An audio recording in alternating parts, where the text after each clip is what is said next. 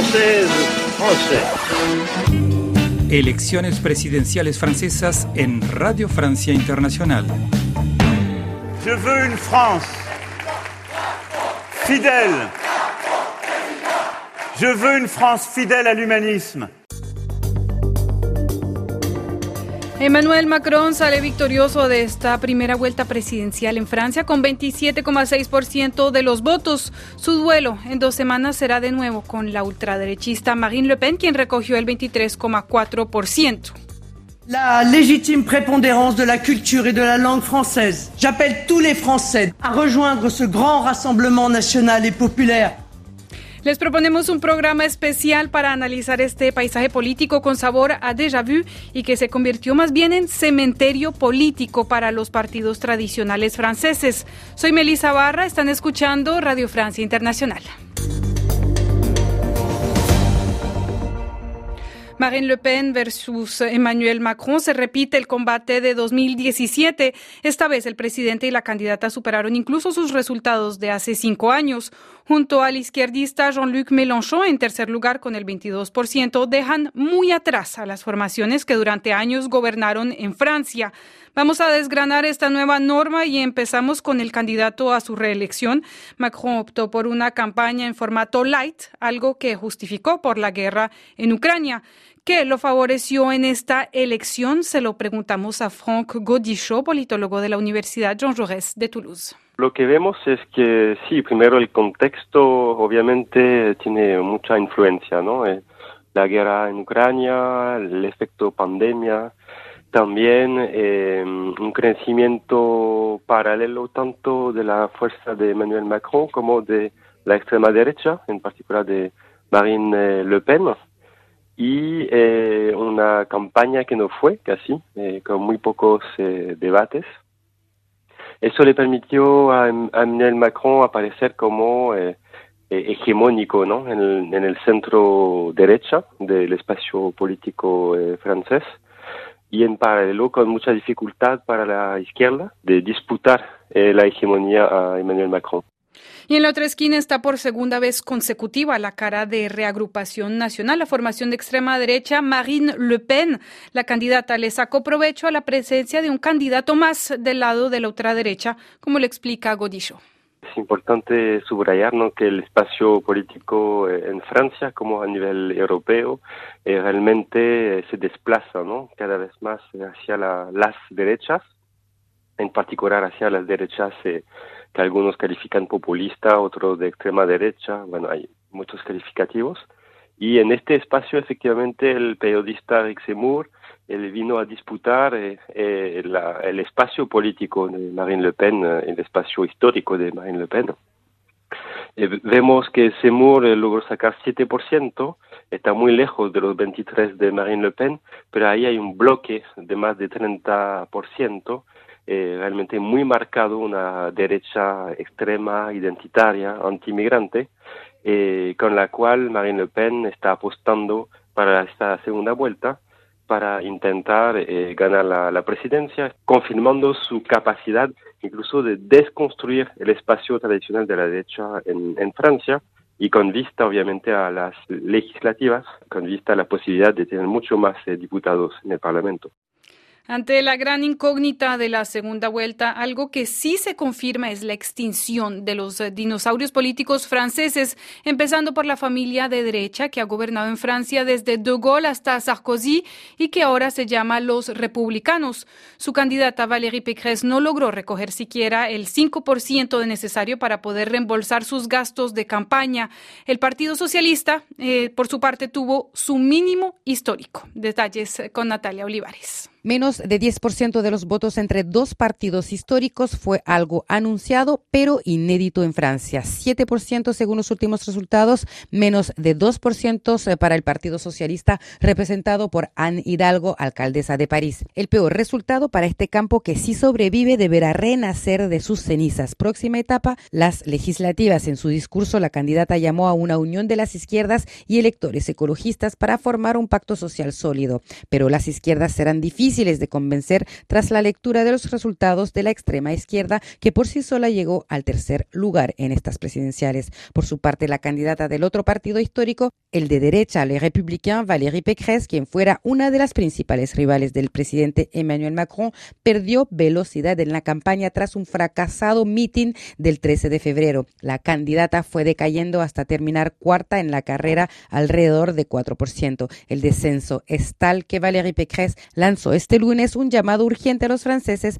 para una ayuda que permita pagar las deudas tras la campaña, una deuda de 7 millones de euros. Los republicanos, partido al cual pertenece el expresidente de la República, Nicolas Sarkozy, tocó fondo este domingo. Gracias, Natalia Olivares. Y ante la división de la izquierda, la mayoría de los franceses progresistas decidieron apostarle al candidato Jean-Luc Mélenchon, fundador del movimiento La Francia Insumisa. Y una de las lecciones que nos dejaron los comicios fue la importancia que tiene lo que en Francia llaman el voto útil. Franck Godichot. Hace semanas ¿no? que los eh, sondeos daban un trío Macron, Le Pen, Mélenchon que llegaba de manera sistemática en todos los sondeos. Entonces el, electorado francés, obviamente pensando de manera táctica, que era más útil votar hacia un candidato o una candidata que tenía eh, posibilidad eh, de pasar a segunda vuelta, lo que significó, por ejemplo, en el caso de Jean-Luc Mélenchon, que hubo una, un desplazamiento incluso de los votos desde los comunistas, desde las pequeñas eh, colectividades anticapitalistas, hacia un voto Mélenchon, que parecía mucho más eh, pragmático y útil en el sentido eh, que podía sí efectivamente pasar a segunda vuelta. Ahí hubo un debate entre el voto de convicción y el voto pragmático. Y bueno, dominó un voto pragmático electoral por lo menos para los y las que fueron a votar, porque hay que subrayar que el nivel de eh, abstención es también histórico en la historia de la Quinta República. Los eh, abstencionistas son en su mayoría jóvenes, eh, habitantes de barrios populares, y ahí hay una geografía ¿no? Del, de la abstención muy marcada, y en este sentido es un, también un electorado que es un espacio histórico para las izquierdas. Recordamos cómo transcurrió la velada electoral eh, con nuestros enviados especiales, eh, quienes estuvieron en los centros de operaciones de los dos candidatos que pasaron a la segunda vuelta. Lucía Valentín estuvo con el equipo de Emmanuel Macron. Al conocerse las primeras estimaciones hubo alivio entre los simpatizantes y aplausos cada vez que uno de los candidatos que no ha conseguido pasar a la segunda vuelta anunciaba que llama a votar por Emmanuel Macron o contra Marine Le Pen en la segunda vuelta, cerrando así filas contra la ultraderecha. La gran reserva de votos para volver a llevar a Macron al Elíseo está evidentemente a la izquierda, con casi un 30% de electores si sumamos los resultados obtenidos por todos los candidatos progresistas. Bárbara Granatelli, responsable de la República en Marcha, el partido oficialista en el distrito 15 de París, sabe que van a tener que convencer a los votantes de izquierda. En el programa de Manuel Macron hay muchas medidas de izquierda, a veces pasan desapercibidas, pero creo que no nos tenemos que olvidar que Manuel Macron, por ejemplo, es el presidente que hizo la, la, PMA pour como le decimos, o sea, la, procreación asistida para todas las mujeres, da igual eh, su sexo, su identidad de, de género, hay muchas medidas de izquierda. Y creo que para estas dos semanas que va a ser importante también que hagamos énfasis en ese tipo de medidas. Los militantes de la República en Marcha están ya preparados para volver a salir a las calles e intentar convencer a un electorado de izquierda bastante cansado de tener que votar contra la extrema derecha y no en favor de un proyecto político progresista.